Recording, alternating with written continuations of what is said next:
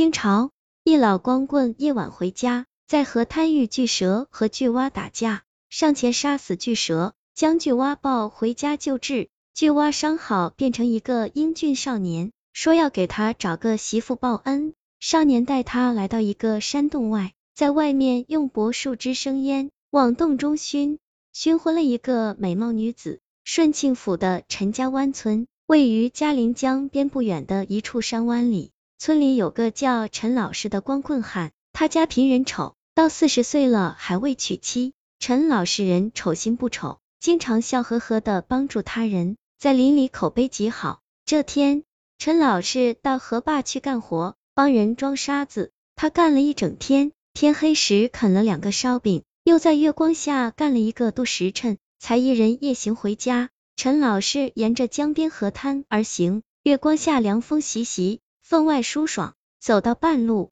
在一个较连山湾的河滩边时，突然听见不远的芦苇丛发出巨大的响声，像是什么兽类争斗。陈老师近前一看，唬了一个倒退。见一条海碗粗的巨蛇，正和一只簸箕般大的巨蛙拼死相斗。这样的大蛇，陈老师还见过一两次，但如此巨蛙却闻所未闻。蛇以蛙为食，此蛇虽然吞不下这巨蛙，但争斗中明显处于上风。而巨蛙除了不断跳跃，伸着长舌戳那蛇外，那大蛇根本没什么办法。最后，大蛇身子一摆缠住巨蛙。巨蛙则一口咬住蛇颈，两者就这般僵持着。若时间一久，巨蛙肯定会被大蛇活活勒死的。陈老师想，如此巨蛙怕是快要成精了吧？蛙是吃害虫的，对农田大有好处。一念及此，他捡起一块鹅卵石，一下冲上去，对着那大蛇头部猛砸。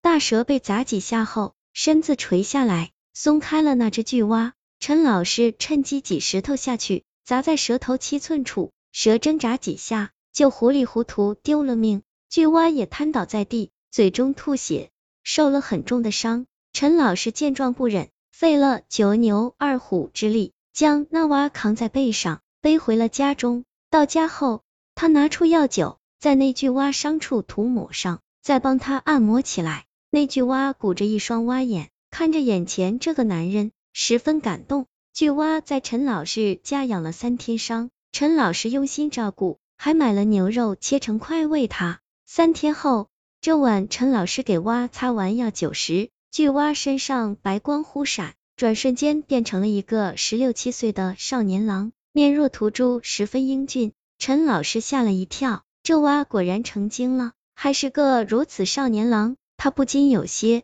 害怕。少年说：“恩公不用害怕。”你救我性命，我会报答你的。少年语气轻柔，一听就不似坏人。陈老师心中一喜，问：你打算怎么报答我呢？少年脸一红，说：实不相瞒，如此大恩，一般法子很难报答。我们妖族报恩，都讲究以身相许。大哥，你一个老光棍，最需要的是个妻子，但我是个男儿身，这事就有点不好办。就算我愿意以身相许。大哥也不会同意吧？陈老师听了直摇头。少年再俊美，终究是个男人，又没法为自己老陈家生儿育女，怎么能做媳妇？少年眼睛一亮，说：“大哥，想起来了，有个办法，可为你谋一房佳妻。”陈老师大喜，问什么办法？那少年便附在他耳边，二人细细商量起来。到了夜间，少年带着陈老师。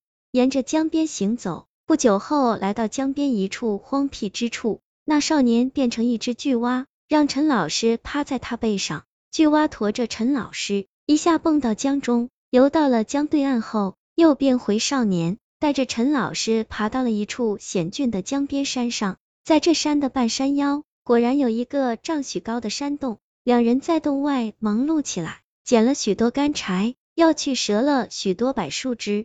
陈老师在洞口将干柴点燃，将湿柏树枝放上去，顿时浓烟滚滚，往着山洞中熏去。过了一刻钟，洞中一个穿长裙的女子摇摇晃晃的冲了出来，可这一路上的黑烟太浓，她早已被熏昏了头，还没来得及冲出山洞，就一下跌倒在地。陈老师看见，连忙一下跑过去，把女子抱出来，放在洞外的草地上。这女子美貌非凡，陈老师一看就呆住了，他从没见过这样美丽的姑娘。那少年连忙着急的说：“大哥，赶紧动手啊！媳妇摆在面前，还犹豫啥呢？快点！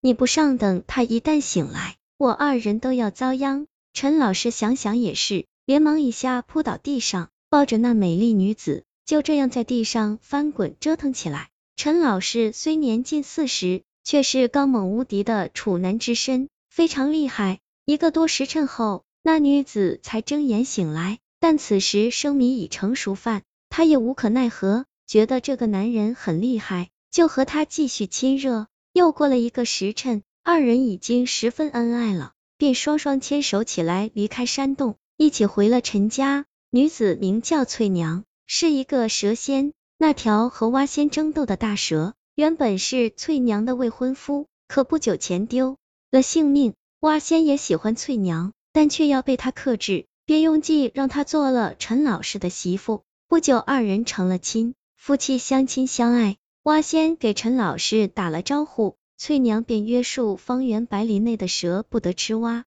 后来蛙越来越多，这一代农民年年都可以大丰收了。不得不说，蛙仙少年的一石二鸟之计相当聪明，既报了陈老师救命之恩，又和蛇仙有了这层关系，保护了自己的蛙子蛙孙。实为圆满结局。故事也告诉我们，做人要多行善事，关键时要见义勇为，敢于站出来向恶人斗争，这样就会有福报降临。